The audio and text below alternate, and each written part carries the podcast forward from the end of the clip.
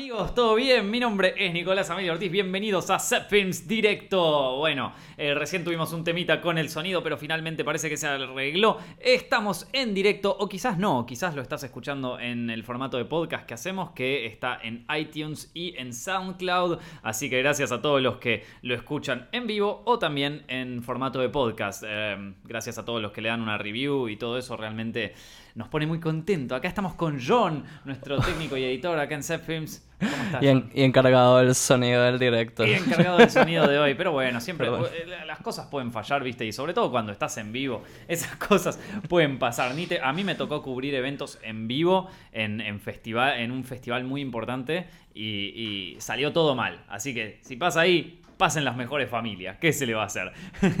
Em, bueno, hoy chicos tenía, tenía ganas de hablar sobre eh, producción y sobre dirección de películas y dar un poco como un pantallazo general sobre cómo se hace cine y cómo se hacen películas y cómo se hacen series y todo eso. Si ustedes me siguen en Instagram, seguramente vieron que estuve publicando mucho porque estuve produciendo una serie. Eh, estuve en la parte de producción, estuve a cargo, fui el productor ejecutivo, así que eh, estuve bastante metido en eso, no estuve durmiendo prácticamente, o sea, eh, ayer me quedé dormido acá en la oficina para terminar de pasar unos materiales. Fue la primera vez que me quedé dormido en un estudio. y bueno, es algo nuevo para mí, pero bueno, hay que hacerse cargo, viste cómo es la historia. así que, mm, pero bueno, entonces me, puse a pensar un poco sobre, sobre bueno, sobre que producir cine, cómo se hace y que, las ganas de, compartir esto con ustedes. Em, la, realidad es que ayer teníamos que filmar uno de los últimos planos y mientras estábamos filmando el plano yo estaba como productor y estaba ayudando a un eléctrico a poner unas luces o, que se les habían roto unas luces, entonces lo estaba ayudando. Y en, e, y en ese momento tiran el plano y mientras yo estaba viendo ahí que tiraban el plano, eh, tuve como un momento de, realización que no, que no tenía hace mucho tiempo. O sea, y que, no lo sentía tan fuerte hace muchísimos años.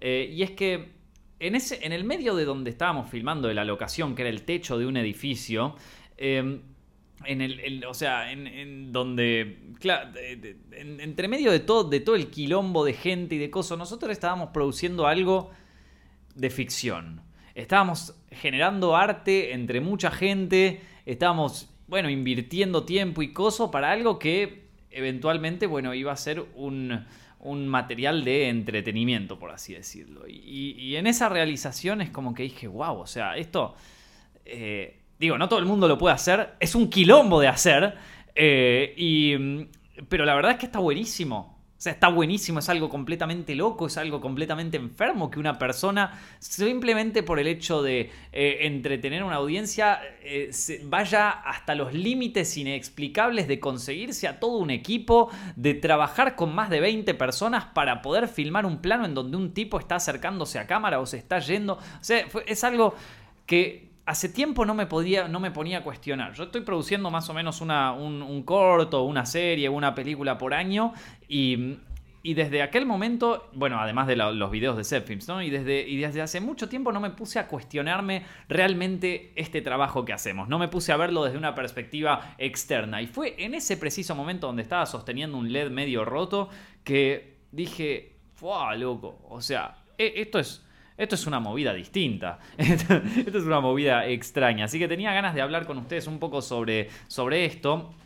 Y también de paso, si quieren responder algunas preguntas, capaz que, bueno, no, no, capaz que no. O sea, yo ya sé que mucha gente me llega, me manda mensajes sobre que quieren encarar su primer proyecto y sus primeras cosas y que necesitan ayuda con cosas. Así que aquellos que eh, quieran aparecer en el super chat están más que eh, invitados a hacer sus preguntas desde ahí. Voy a estar respondiendo preguntas del super chat en este, en, este directo, así que pueden hacerlas sin ningún problema. Y, bueno, siempre y cuando obviamente esté relacionado un poco con el tema de hoy, ¿no? Que es eh, producción. Em, ok. A ver, les hablo un poco sobre esta experiencia en particular, sobre lo que fue eh, filmar esto. Con respecto a lo que acabo de contarles sobre, sobre esta, o sea, sobre esta realización, hay una frase que encontré de, John Carpenter que, me pareció buenísima, que dice, hacer una película es un acto de valentía. Una valentía para la que uno no está preparado en ningún momento de su vida. Es muy difícil y destructivo, pero lo hacemos porque lo amamos. Y es posta. O sea, muchos dicen, bueno, qué lindo hacer una película, qué lindo hacer un corto, qué lindo hacer una serie, que, o sea, cómo me gustaría hacer esto. Pero este para, o sea es realmente desgastante, es realmente destructivo, es realmente una cosa donde te va a aniquilar mentalmente. Eh, pocas cosas en la vida me dieron tanto estrés como, como producir algo así. Y sin embargo, dentro de ese estrés también hay una pequeña adrenalina que se vuelve medio adictiva y se vuelve medio que uno em, empieza a amarlo y le empieza a gustar. Y me parece que esa es la relación que uno tiene con la producción audiovisual, por decirlo de alguna manera. Es algo que es súper estresante pero por otro lado también es un poquito adictivo. Eh, sobre todo si logras conformar un buen equipo, si logras conformar una buena gente que también eh, los una a este mismo amor por la producción, que no es, el, no, es lo mismo amar el cine, porque uno puede amar ver películas. Es muy distinto ese amor que uno tiene por ver películas o por, por, ver, o, por ver cine que el amor por hacerlo. Porque eso es otro universo, es una cosa completamente distinta. Ver una película te puede, llevar por cosas internas tuyas, te puede llevar por un, por un universo eh, completamente eh, personal y te puede hacer descubrir cosas sobre una época o sobre vos mismo que jamás hubieses podido lograr a través de ningún otro medio. Ahora, hacer una película, hacer una película es, es o hacer una serie o hacer lo, que sea, es... Eh, es un trabajo, o sea, es un trabajo donde uno pone horas y tiempo sobre algo que dura muy poco, o sea, vos pones días, meses, incluso años a veces en eh, algo que va a durar muy poco tiempo y que realmente no todo el mundo está preparado para hacerlo. No todo el, no, no, no todo el mundo eh, es consciente de lo difícil que es y de lo desgastante que es y muchas personas por eso eh, lo terminan dejando. Yo he conocido mucha gente a, medida que pasaron los años que, que, mm,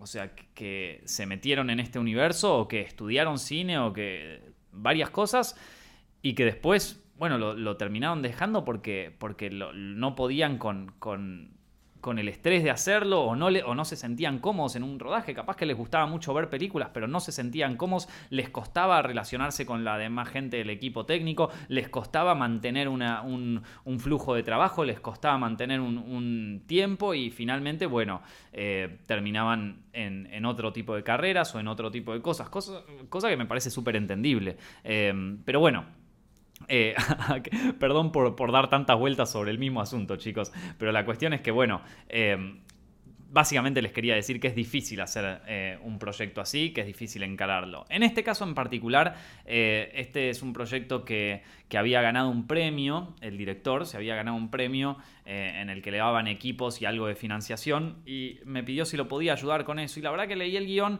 y la primera versión del guion yo dije, bueno, esto va a necesitar un par de retoques, obviamente una corrección del guion siempre viene bien, así que ya empecé a trabajar sobre, sobre el guion con otro guionista que conozco que es muy bueno, eh, que se lo dejé a él para que, eh, para que, lo, bueno, para que lo revise. Eh, y al mismo tiempo dije, bueno, dale, vamos a, vamos a encarar este proyecto.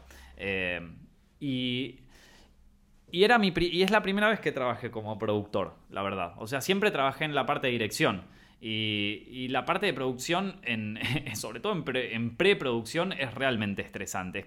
Es, creo que uno, de los momentos en donde más me estresé en, muchos años. Em, lo que uno tiene que empezar a hacer ahí es, bueno, ya tenemos este presupuesto, em, ya tenemos estos, eh, estas cosas.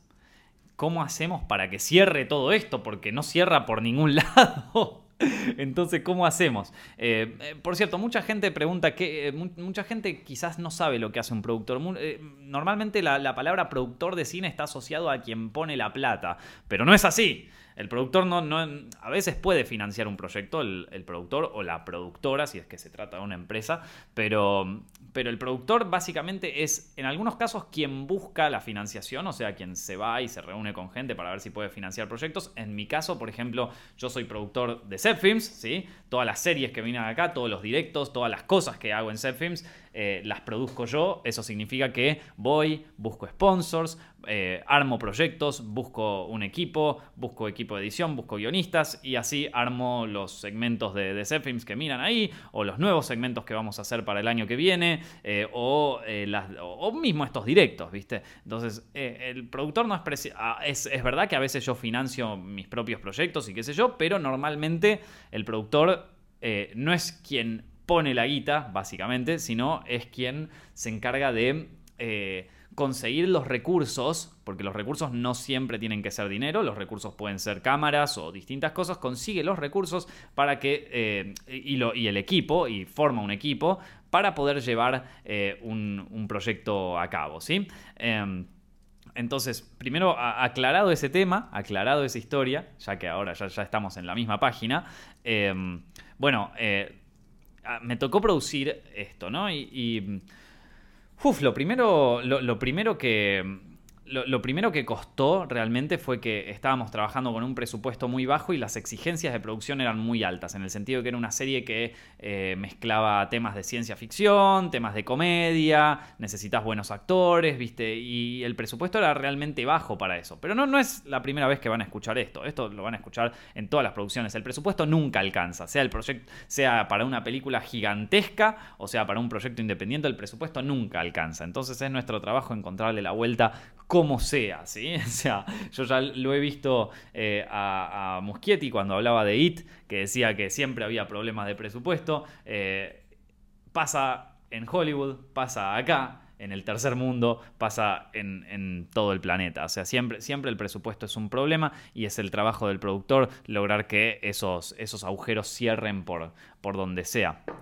Entonces, eh, bueno, lo primero que hay que encarar es el presupuesto, agarrar el guion, ver cómo se puede presupuestar, ver qué costos de producción básicos van a tener. Los costos de producción básicos son los, eh, los presupuestos para arte. Eh, en este caso teníamos muchas cosas de arte, muchas caracterizaciones de personajes y todo eso. Eh, si me siguen en Instagram vieron un poco ya las cosas que hicimos. Eh, el presupuesto para, para, foto, o sea, el presupuesto para cámara y todo eso, con qué cámara vas a grabar va a ser un factor importante, porque eso va a determinar también con qué luces vas a trabajar. El productor tiene que saber muchas de esas cosas, tiene que saber sobre luces, tiene que saber sobre cámaras, tiene que saber, bueno, básicamente sobre todo, porque él es el que tiene que hacer que cierren los números. Entonces, eh, si tenés que, o sea, si hay que presupuestar la, eh, los equipos de foto y todo eso, tenés que saber qué es lo que van a filmar, ¿no? O sea, para que no te pidan 800 luces y, después terminen usando 3, ¿viste? Que, bueno, a veces suele pasar. Em, entonces tenés el, tenés el presupuesto de cámara, el presupuesto de, arte, eh, y por arte me refiero a eh, diseño de producción también, ¿no? Que vendría a ser maquillaje, decorados, vestuario, todas esas cosas que, si bien va de a poco, se va formando un numerito. Y entonces vos tenés. Y, ahí es donde juega un rol muy importante el orden que tenga el equipo. Por eso, a la hora de armar un equipo, mm, es muy importante conseguir gente ordenada, conseguir gente que se sepa organizar.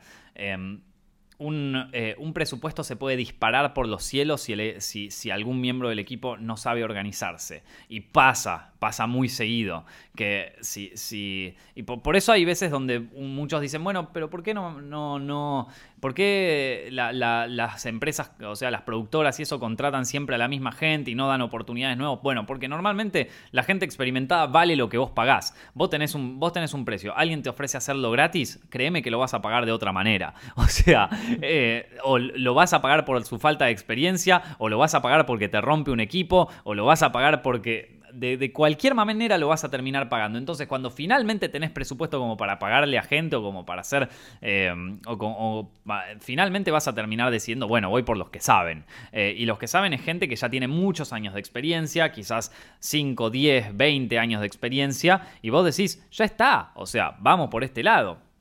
Eh, entonces es así como, como un presupuesto se te puede... Entonces, perdón, cuando, cuando, cuando uno capaz no tiene tanta experiencia, lo clave es saber organizarse, saber armar una buena planilla de los planos que querés hacer, cuánto van a salir, cómo van a estar.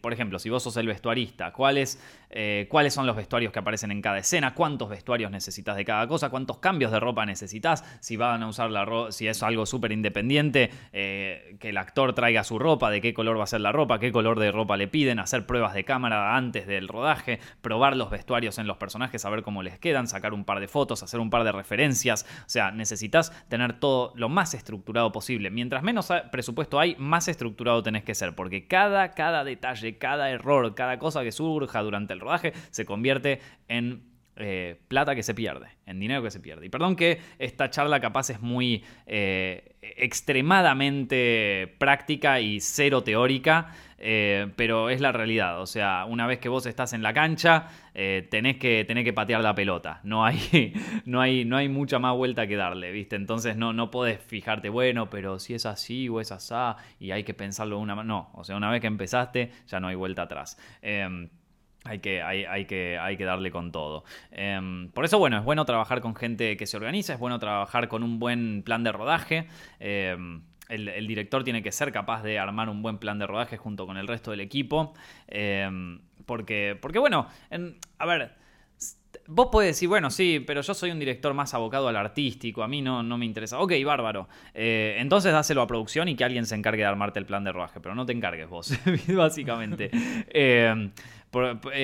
Pero, si, pero si no tenés, o sea, si está solamente tu parte artística, que, está buenísimo, em, Está, excelente que esté, pero tenés que también tener una estructura, tenés que también tener una forma, porque si no, eh, si no eventualmente vas a hacer perderle plata a, la productora, vas a o sea, o, a tu propio proyecto, si es que lo estás financiando vos mismo, vas a hacerle, cada, cada detalle que se pasa es dinero que se pierde. Y entonces, y eso no es bueno en bajo presupuesto. Cuando tenés bajo presupuesto, cada, cada gasto es como un tajo en el, en el corazón, ¿viste? Entonces no, no podés darte esos lujos, no podés darte los lujos de perder el tiempo de, y de todas esas cosas. Así que, bueno.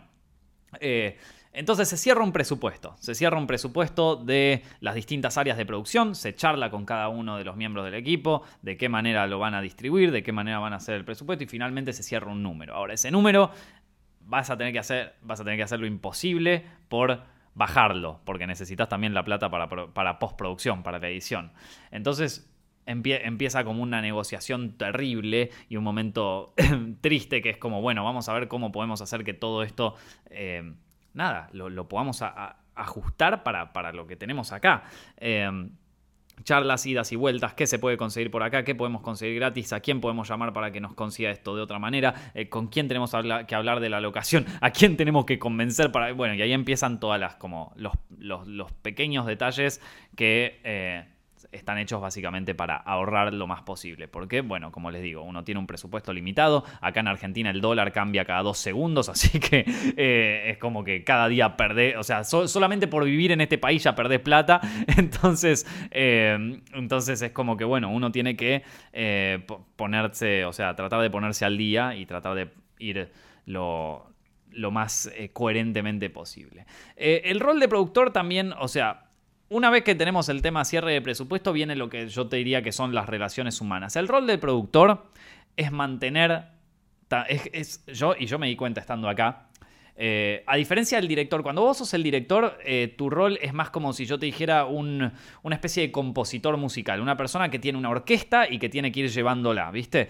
Bueno, si vos sos el... Eh, entonces eso implica también un, carácter especial frente a las cosas, una manera de relacionarte con la gente especial. Eh, uno como director tiene que, aprender a, que, bueno, mucha gente es distinta y que tiene que tratar de sacar lo mejor de ellos, no lo peor de ellos. Eh, y bueno, para eso uno uno necesita como, bueno, como, aprender eso. En cambio, el, productor es distinto. El productor es como, eh, en vez de ser como un director de orquesta, es como un padre, ¿sí? Es como un padre, eh, un, padre de una familia disfuncional. Ustedes tienen que ver la película eh, Boogie Nights porque es donde, o sea, el personaje Burt Reynolds es el clásico ejemplo de productor. O sea, vos sos un padre con una familia disfuncional en donde tenés un hijo eh, que capaz no te presta atención, donde vos le decís como, bueno, nene, eh, podés eh, conseguirme, sí, papá, ya te lo voy a conseguir no te, y no te lo consigue nunca, donde tenés un hijo responsable que suele ser el asistente de dirección y que vos le decís, bueno, querido, hacete cargo de, tu hermano menor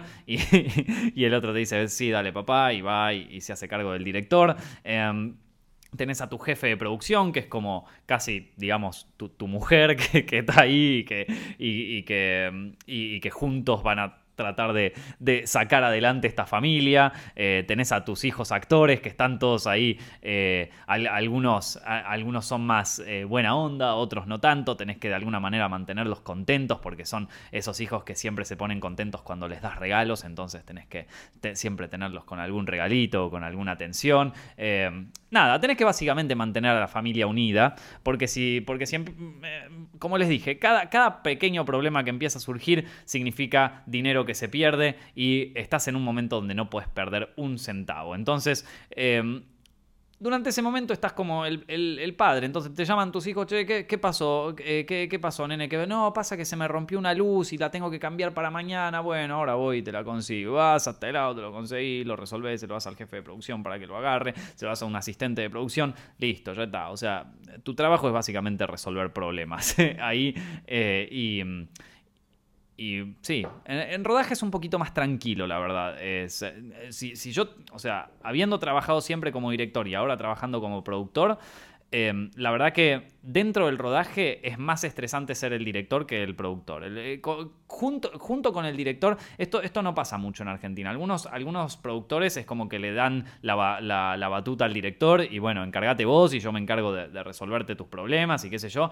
Pero en, Estados Unidos, eh, sobre todo en, Hollywood, viste, eh, el trabajo del productor también tiene un valor creativo muy grande en el sentido de que el productor trabaja codo a codo con, con, el director e incluso en algunas decisiones creativas. No tengo que mencionarles el caso de, Kathleen Kennedy con, con Star Wars, ¿sí? la productora de, todas las películas de Star Wars, bueno, que ahora eh, los fans no están muy contentos con ella. Y bueno, eh, ahí se nota cómo la mano del productor em, eh, tiene, un, tiene incluso una, una influencia creativa sobre el director y sobre el producto final.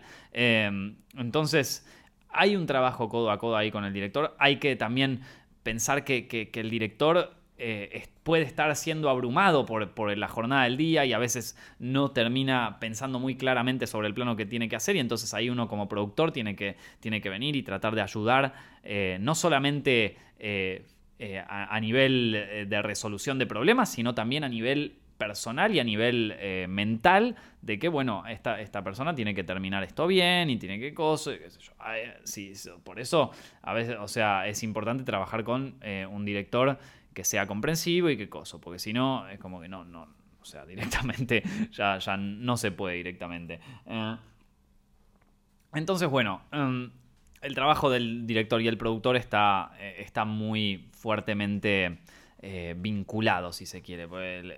A ver, por eso cuando van a las entregas de premios siempre van normalmente el productor, el director y el elenco principal, porque son como los que todo el tiempo están ahí juntos, los que todo el tiempo están trabajando juntos. Eh, John, ¿vos querés aportar algo acá a la charla? Claro, yo siempre lo he visto como, como DF, viste mm. que eh, como director de fotografía. Estoy totalmente de acuerdo con todo lo que dice. Es verdad que el DF también es un papá hasta cierto nivel porque tiene sus hijitos de mm. los eléctricos, el gaffer, ¿no? Que sería la segunda mano. Casi todos los equipos tienen su, su segunda mano. Este, y que todos trabajan entre ellos para pero que es distinto. Es distinto en el sentido de que el gaffer, el eléctrico y toda la gente de, foto está ahí para ayudarte a vos. Claro. En este caso, vos estás para ayudarlos al resto. No, es, que vos le tenés que resolver los problemas al gaffer. El gaffer tiene que resolverte los problemas a vos. Eh, en, este caso es, es, al revés. Y capaz que es una responsabilidad, como vos decís, obvio. Eh, pero. Pero, es, pero creo que es distinto en el sentido de que de que vos estás ahí, tenés que cumplir un rol creativo y en un determinado tiempo que normalmente es muy poco. Claro, y el productor además siempre, mm, a ver, como que hay producciones gigantes, ¿no? Con muchísimo dinero, donde todos los equipos son gigantes. Hmm. Y hay producciones, eh, inclusive independientes de la universidad, que son cinco pibes. Sí. Y normalmente siempre va a ser el productor. El que va a tener más trabajo va a ser el productor, porque el productor, cuando son cinco, va a tener que hacer el trabajo de otros que le falta. Eh, y igualito, cuando es una superproducción, el productor igualito va a tener que hacer el mismo laburo. Y todo manejando más gente. Sí, sí, sí, sí. Es, yo creo que cuando la producción es grande es más fácil en el sentido de que, de que podés delegar algunos trabajos. O sea, en el sentido de que vos tenés un jefe de producción, dos asistentes, ¿viste? Claro. Y, y podés delegar muchísimo trabajo que realmente, o sea, a ver, por ejemplo, el, el- el productor no puede estar haciéndole café al equipo técnico, ¿viste? Por ejemplo, que eso lo haga un meritorio de producción. ¿Por, por qué lo digo? No, no lo digo de, ay, yo no me voy a poner a hacer café para la gente. Lo digo en el sentido de que... em, el, el- el productor ejecutivo, el productor general tiene que estar ahí para resolver los problemas más grandes, en el sentido de se rompió todo, viste, hay que coso. Ah, ¿sabes qué? Ahora no puedo porque estoy terminando de armarle el café a la gente. O sea, eh, A mí, a No, mí no. nunca me gustó el trabajo de producción, me parecía demasiado estresante. Hmm. Y él ponerse a pensar, no sé, en un cuadro con dinero, con el catering, con tener que hablar con el director de cambiar una locación, tener que dialogar con el DF Hmm. de que no te saque 5 HMI, que capaz con uno se puede. Y, y viste, siempre tienes que cuidar también los egos, tienes que cuidar a la gente. Un trabajo súper estresante, yo no sé cómo. sí, no, no. Hay, hay, hay gente que, que claramente nace para estas cosas y hay gente que no. Eh, pero sí, yo, yo creo que lo principal está en, en, eh, en- en nada, en conseguir un- una, una sinergia entre, entre el resto del equipo y, poder poner a todos de acuerdo de alguna manera, ¿no? Eh, entonces, vos querés producir tu siguiente, tu siguiente obra. Normalmente la- cuando uno... Cuando uno recién arranca sus primeros proyectos, cuando uno dice yo quiero empezar, yo, a ver, por ejemplo, yo quiero hacer mi propia película. No tengo ninguna experiencia previa, no tengo ningún estudio, o capaz estudié cine dos años, quiero hacer mi próxima película, no tengo experiencia, no conozco a nadie, estoy en cero. Bueno, prepárate hermano porque vas a tener que elaborar muchas cosas solo. Normalmente la primera película de todo el mundo, el, el director es también el productor. Eh, hay un dicho que dice que el productor es un hijo de puta, es un garca hasta que se, re- hasta que se demuestre lo contrario. Hay, eh, dicen que el director es un estúpido hasta que se demuestre lo contrario. Y si el director es también productor, es un reverendo hijo de puta.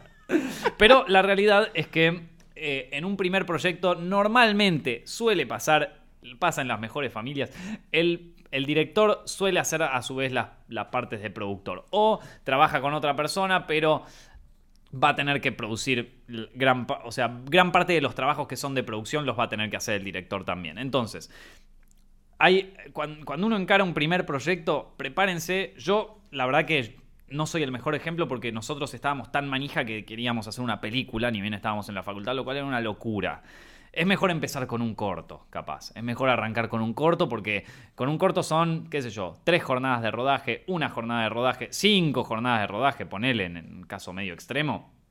Eh, pero ya está, en cinco jornadas terminaste el coso y ya te diste cuenta un poco si te gusta esto o si no te gusta. O sea, en cambio una película es un mes de rodaje, mínimo. Es un mes de rodaje donde tenés el estrés a niveles altísimos. Estamos en, un- en una época de- del mundo donde la ansiedad y la depresión son dos enfermedades muy fuertes, entonces altos niveles de estrés pueden significar no solamente daños eh, de- eh, mentales, sino que daños que pueden realmente repercutir en el futuro y si uno no está preparado para eso, realmente no es recomendable para tu salud, amigo. Entonces, eh, yo arrancaría produciendo un cortometraje. No arrancaría produciendo una película. O sea, no arrancaría dirigiendo una película. Arrancaría dirigiendo un cortometraje y procuraría que ese cortometraje sea algo simple, que no sea algo muy complicado. Porque eh, si bien está bueno jugársela y qué sé yo, si no tenés ningún tipo de experiencia, lo mejor es arrancar con algo simple. Es arrancar con lo básico. Es como cuando vos empezás un nuevo deporte, lo primero que tenés que arrancar es con lo básico. Porque ahí vas a entender aparte si te gusta ese deporte, si te sentís cómodo, si, si mm, o sea, si vos podés, eh, o, si te demanda demasiado, o si capaz es mejor empezar con menos, o capaz que ni siquiera te gusta, capaz que simplemente te gustaba ver películas, y, y pero producirlas no tiene nada que ver. Volvemos al principio de esta charla, ¿no?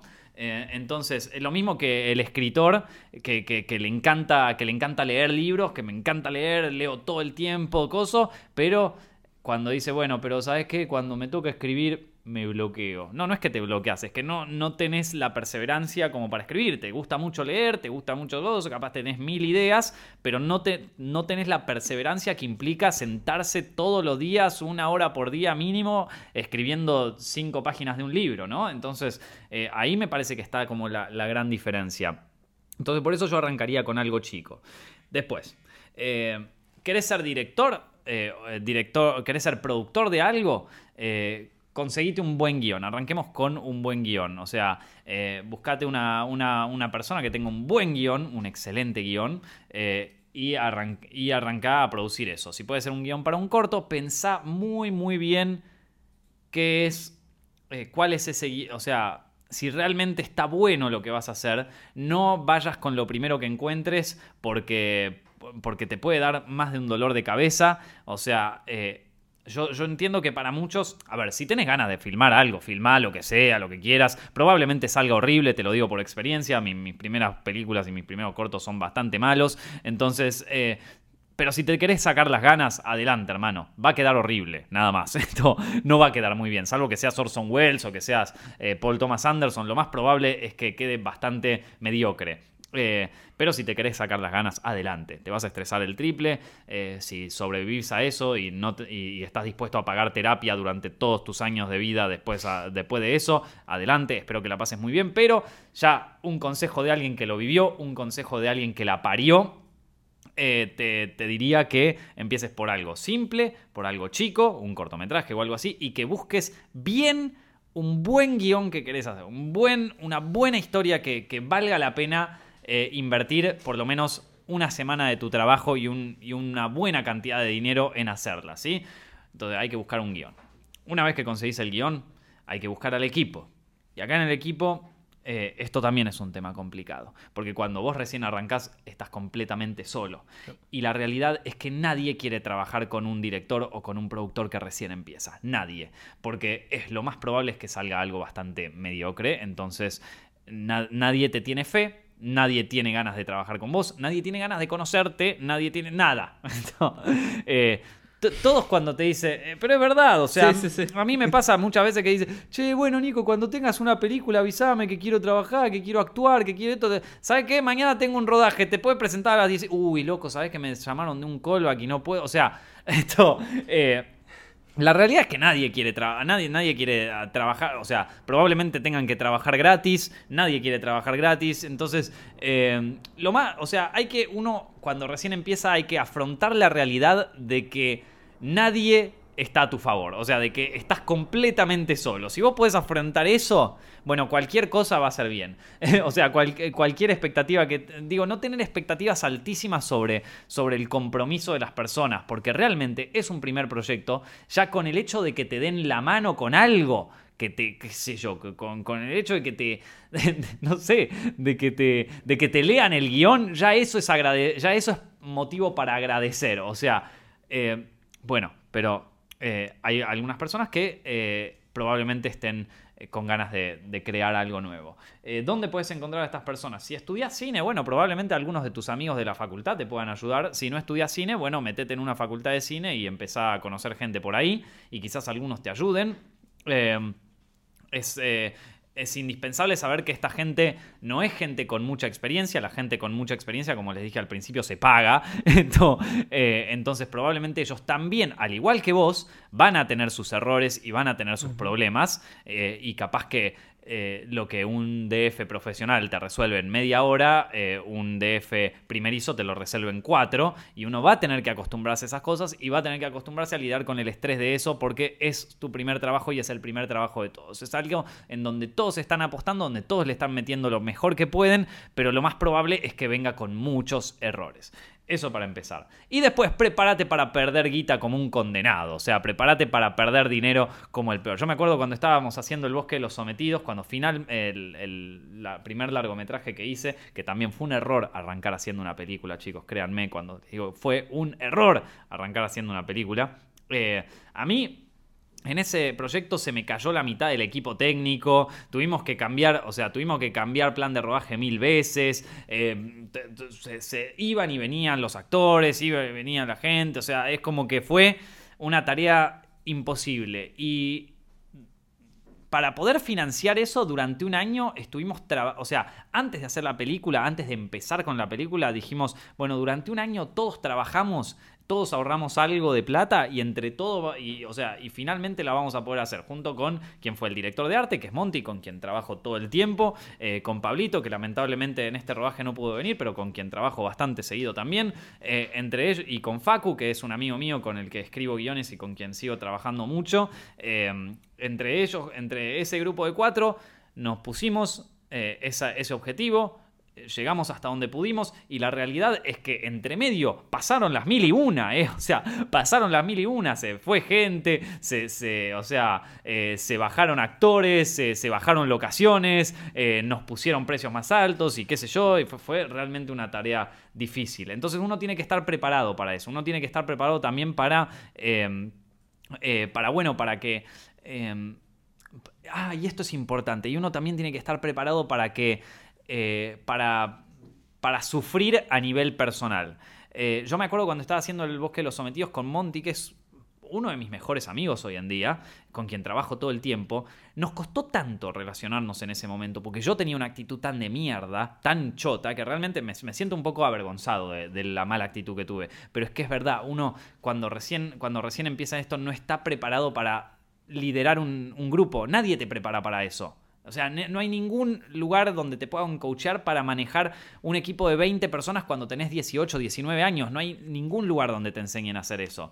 Eh, entonces, eh, de, repente, eh, la, actitud que uno tiene que tener frente a las personas no es la misma actitud que vos tenés en el día a día de tu vida.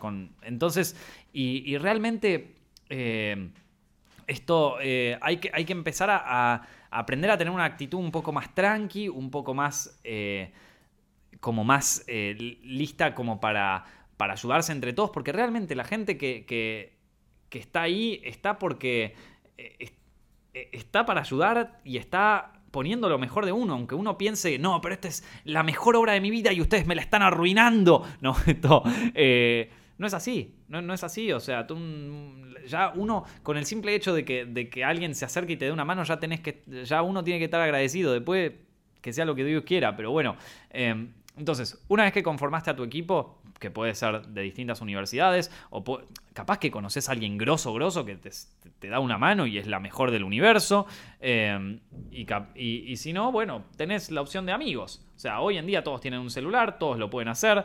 Eh, pueden meterse en facultades, pueden meterse con a, hacer casting con actores. Em, es un buen momento para crecer entre todos, ya que en este mismo momento se está gestando una nueva generación de futuros directores y todo, y uno nunca sabe a quién va a conocer, entonces ahí puede pasar. Eh, y una vez que arranca, una vez que arranca la cosa, em, es importante tratar de mantenerse lo más estructuradas posible. O sea, lo más tener un buen plan de rodaje, una buena estructura de em, de producción, un, buen, un buen esquema de presupuesto, porque si no, eh, o sea, si vos no respetás los tiempos, no respetás un plan de... Ponele que si sos el director y no te gusta seguir planes y no te gusta seguir por las reglas, bueno, delegáselo al productor, pero que el productor te ponga sobre un esquema en donde a tal hora se filma, en tal lugar, en tal cosa, vos lo haces con este, vos lo haces con otro, o sea, eh, porque si no vas a estar filmando durante mil años y no, y no vas a terminar nunca. Eh, me pasó, me pasó ¿con, qué proyecto fue que se extendió? Eh, uy, que se extendió como... Ah, con este, con un proyecto de, de, stop motion, que, mm. que tenía unos amigos trabajando en eso, que se extendió por cinco años. Cinco años, porque cada vez que porque tenían tan poca estructura, y encima de stop motion se mandaron, tenían tan poca estructura que no lo terminaban nunca. Cinco años, hermano, estuvieron haciendo, eh, produciendo eso. Si vos lo metés sobre un esquema, lo terminás a ver, bueno, es un proyecto de animación, tarda mucho más tiempo. suponete en un proyecto de cine, se termina de grabar en un mes y se termina de grabar en un mes, ¿no? O sea, ya está. No es vamos a retoma, vamos a esto, vamos a lo otro. O sea, listo. O se termina de grabar en cinco días y ahí está. Eh, porque si no se hace una cosa eterna, que después ya en un momento no le gusta a nadie, nadie quiere saber más con nada con eso, pasan tres años y todavía no salió la cosa, ¿viste? A mí me pasó en la facultad, me acuerdo la cantidad de cortos que habremos filmado y que nunca vieron la luz del día, o sea, eh, y eso suele pasar, bueno, por un desgaste eh, del director, pero también por un, por un tema de falta de estructura, porque si, si, hubiese habido una estructura, se, puede mantener un... Eh, o sea, se puede mantener un, plan y se puede, por lo tanto, también terminar a tiempo las cosas y terminar bien. y de nuevo, odio ser la persona que, trae como esta, esta manera de pensar, porque no es la que yo comparto, por ejemplo, cuando estoy escribiendo un guion o cuando estoy hablando con actores. Al contrario, yo estoy tipo, viva la creatividad, olvidémonos de los tiempos y qué sé yo. Eh, pero llega un momento donde, bueno, empiezan las horas extras y cada uno de los actores te quiere cobrar esas horas extras y está todo bien y todo hippie y todo bárbaro, pero a mí, a fin de hora... Quiero comer. Hay que ir a comer, ¿viste? A mí no me jodan. Yo más horas no me voy a quedar acá. Y entonces empieza todo, todo eso lindo de qué, qué sé yo, que qué. Se empieza a, desaparecer. Así que. Em, es verdad, ¿o no? Sí. A mí, de todo lo que estás diciendo, para mí, una de las cosas más importantes es, bueno, si es un primer proyecto, eh, viste, sea el guionista, el director, el productor o todo junto como que ser humilde, ¿no? Como que escuchar a la gente, eh, no, dejarse llevar, viste, por, por la pasión que uno tiene y, y poner toda esa pasión en algo bueno. Y más que todo, lo de la preproducción, lo de organizarte, pero de verdad, sí. hacer una honesta preproducción, hacer un buen plan de rodaje, pensar todo, hasta los 10 segundos que puede tomar tal cosa, que sea tomar el café todo. Porque una buena preproducción, eh, los rodajes pueden ser o sea, todo el potencial de que un rodaje salga mal, una buena preproducción va a mm. hacer que eso no pase. Y, eso te salva la vida, porque cuando ya estás en rodaje, ya estás en rodaje. ya, no se puede. no. una vez que estás en rodaje, arranca el. es terrible, es como que arranca el cronómetro y es. Bueno, prepárate para morir, o sea, esto. Eh, pero sí, sí, sí, son cosas a las que uno se termina acostumbrando. Eh, ¿qué, les iba a mencionar? Y esto ocurre en todo, ocurre en las producciones grandes y ocurre en las producciones chicas. Eh, obviamente uno tiene que arrancar en las producciones chicas, o sea, armando algo chico, porque si no, realmente es una tarea desmedidamente agresiva para uno. O sea, es algo que te destruye moralmente, te destruye anímicamente y te destruye a nivel estrés. O sea, eh, entonces si, crees que estás preparado para eso, yo arrancaría con algo chiquito, con algo no muy grande. No cometan el error que cometí yo. Eh, em, bueno, entonces, ¿cómo consigo trabajo de productor? ¿Cómo empiezo a trabajar en productoras? ¿Cómo empiezo a trabajar en cine? ¿Cómo empiezo a trabajar en, este, este universo? Bueno, a ver, mucha gente va a decir, bueno, siempre contratan, como, como dije al principio de esto, ¿no? Mucha gente eh, dice, ¿cómo es que siempre contratan a la misma gente? ¿Por qué no le dan oportunidades a los nuevos? Que qué sé yo. La realidad, la razón principal por la que ocurre eso es porque la, gente con experiencia te resuelve problemas. La gente sin experiencia te genera problemas. Y vos como productor querés alguien que te resuelva, no alguien que te genere. Entonces, eh, eh, entonces por eso es, que la mayoría de las productoras de cine y todo contratan un equipo que se mantiene durante los años, durante mucho tiempo. Y ojo, es también trabajo de una buena productora empezar a descubrir nuevo talento. Pero claro, ¿cómo descubrís nuevo talento? A través de, qué sé yo, eh, ves un corto en internet que te gustó y te dices, a ver quién fue el equipo y vas tanteando a ver qué onda. O ves un corto en un festival que te gustó y decís, a ver quién fue el equipo y vas y te fijas qué onda. Pero probablemente ese cortometraje o ese, o ese proyecto fue producido por gente... Eh, a pulmón, básicamente. Eh, y, eso, eh, y yo, a, mí, a mí me parece bien eso de arrancar produciendo a pulmón, en el, en el sentido de que una, sí, qué bueno si me produjeran, si tuviera alguien arriba que me pusiera, que me ayudara, que qué sé yo. Para mí, arrancar haciéndolo a pulmón es toda la, legitimización que vos necesitas. Si vos lo pudiste hacer a pulmón, o sea, lo pudiste hacer solo, quiere decir que, lo, que si alguien te ayuda, lo puedes hacer mil veces mejor. Entonces, eh, sé, que es difícil, sé que es complicado, pero yo estoy súper a favor de que si alguien eh, quiere emprender su primer proyecto así audiovisual y coso, que, lo haga pulmón, que no vaya buscando a ver quién te lo financia, que no vaya buscando, o sea, si lo puedes conseguir, genial, pero que no vaya buscando a ver quién me puede ayudar con él. No, hacelo vos, hermano, si lo puedes hacer vos, se puede hacer. O sea, te va a costar, va a ser difícil, va a ser un quilombo, la verdad, o sea, va a ser lo peor que vayas a vivir durante mucho tiempo, pero que se puede hacer, se puede.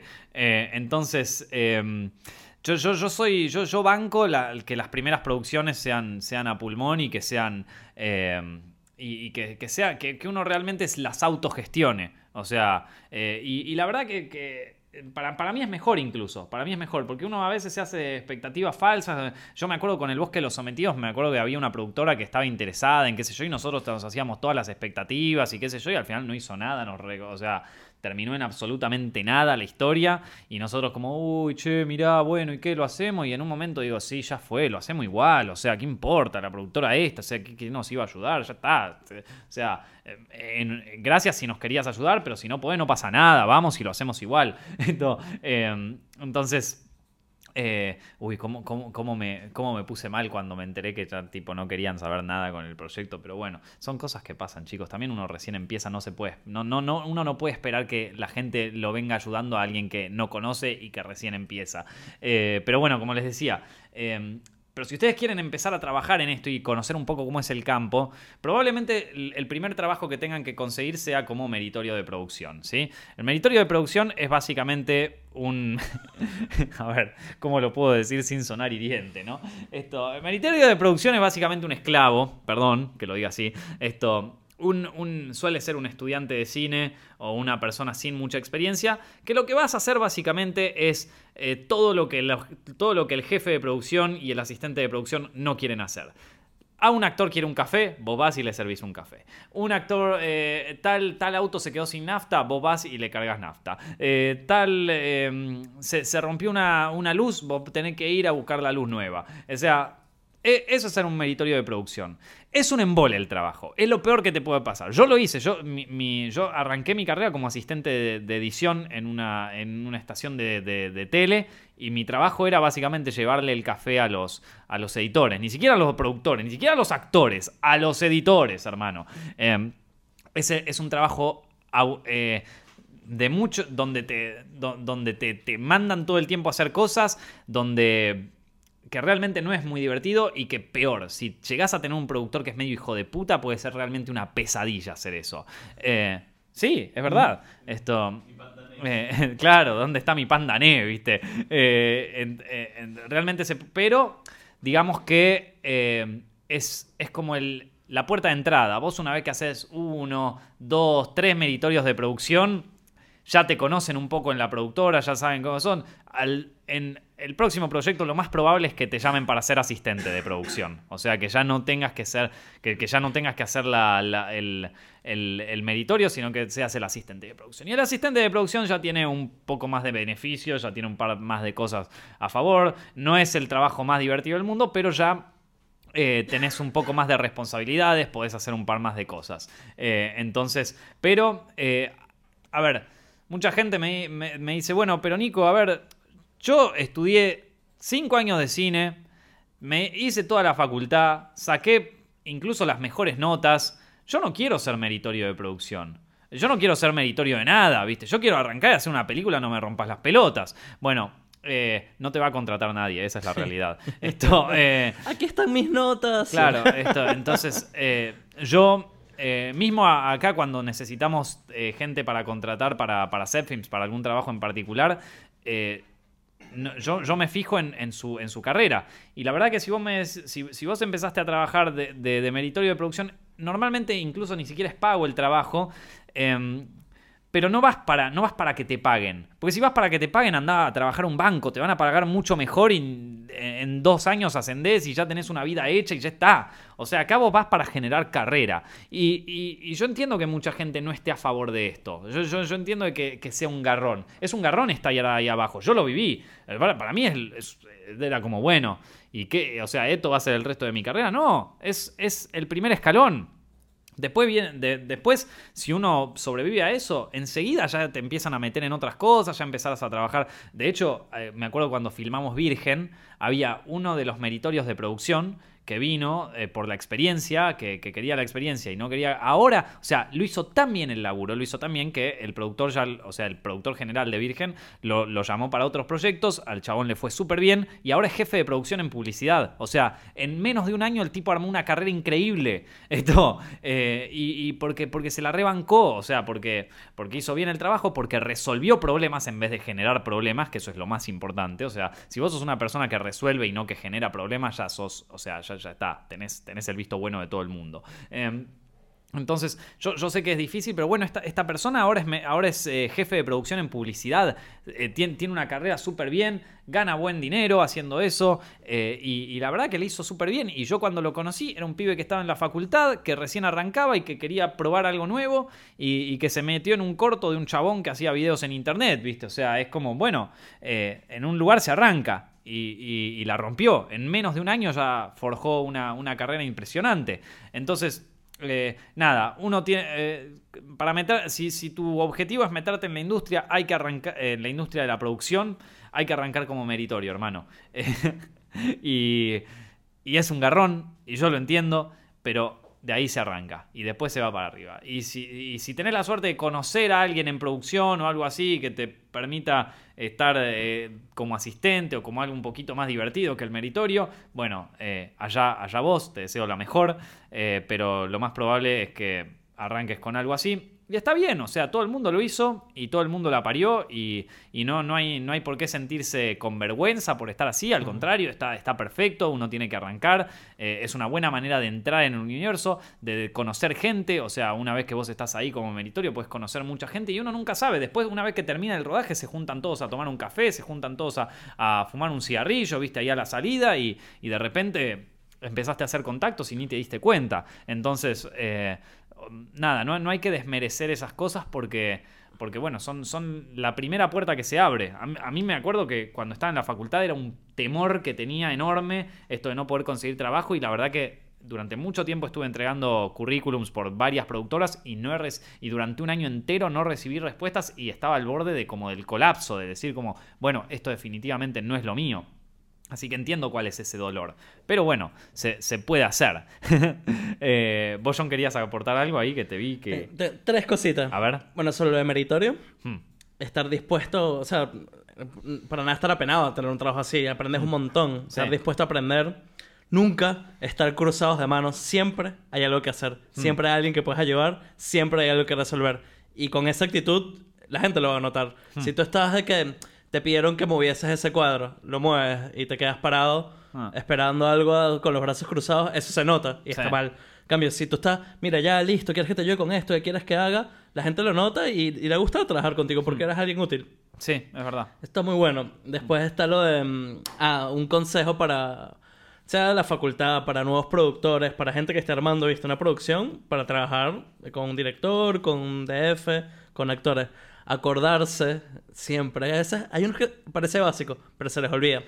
Que están trabajando con seres humanos, ¿no? Con, con gente que come, que duerme, que. que necesita una atención y, y hay veces que la gente cuando está armando la producción, viste, dice, bueno, ya tenemos esta recámara y estas reluces y esta relocación y se olvidan de, del catering, ponerle. Se olvidan de, de cosas que son básicas, que al final tú puedes tener todo el dinero del mundo, los mejores equipos, el- los mejores actores y no tienes un equipo técnico feliz, eh, olvídate. Sí. Sí, no vas a llegar para ningún lado.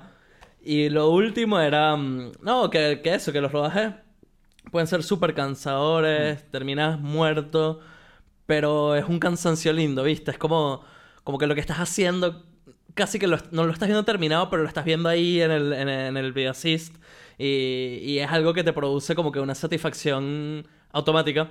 Y terminas recansado, pero, pero no sé, es un- por lo menos en mi caso, en, en mi experiencia personal, los rodajes más fuertes que hemos tenido, que hemos trabajado, no sé, cinco horas de más y nos tenemos que acostar y levantar re temprano para seguir trabajando, terminas igual, como que es súper gratificante. Y para mí, eso vale la pena. Ah, eh, ¿cómo se llama esta película?